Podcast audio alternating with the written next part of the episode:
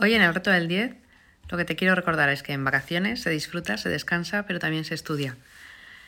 No hay que perder el hábito y además es bueno a lo mejor incluso recuperar espacios perdidos y adelantar materia.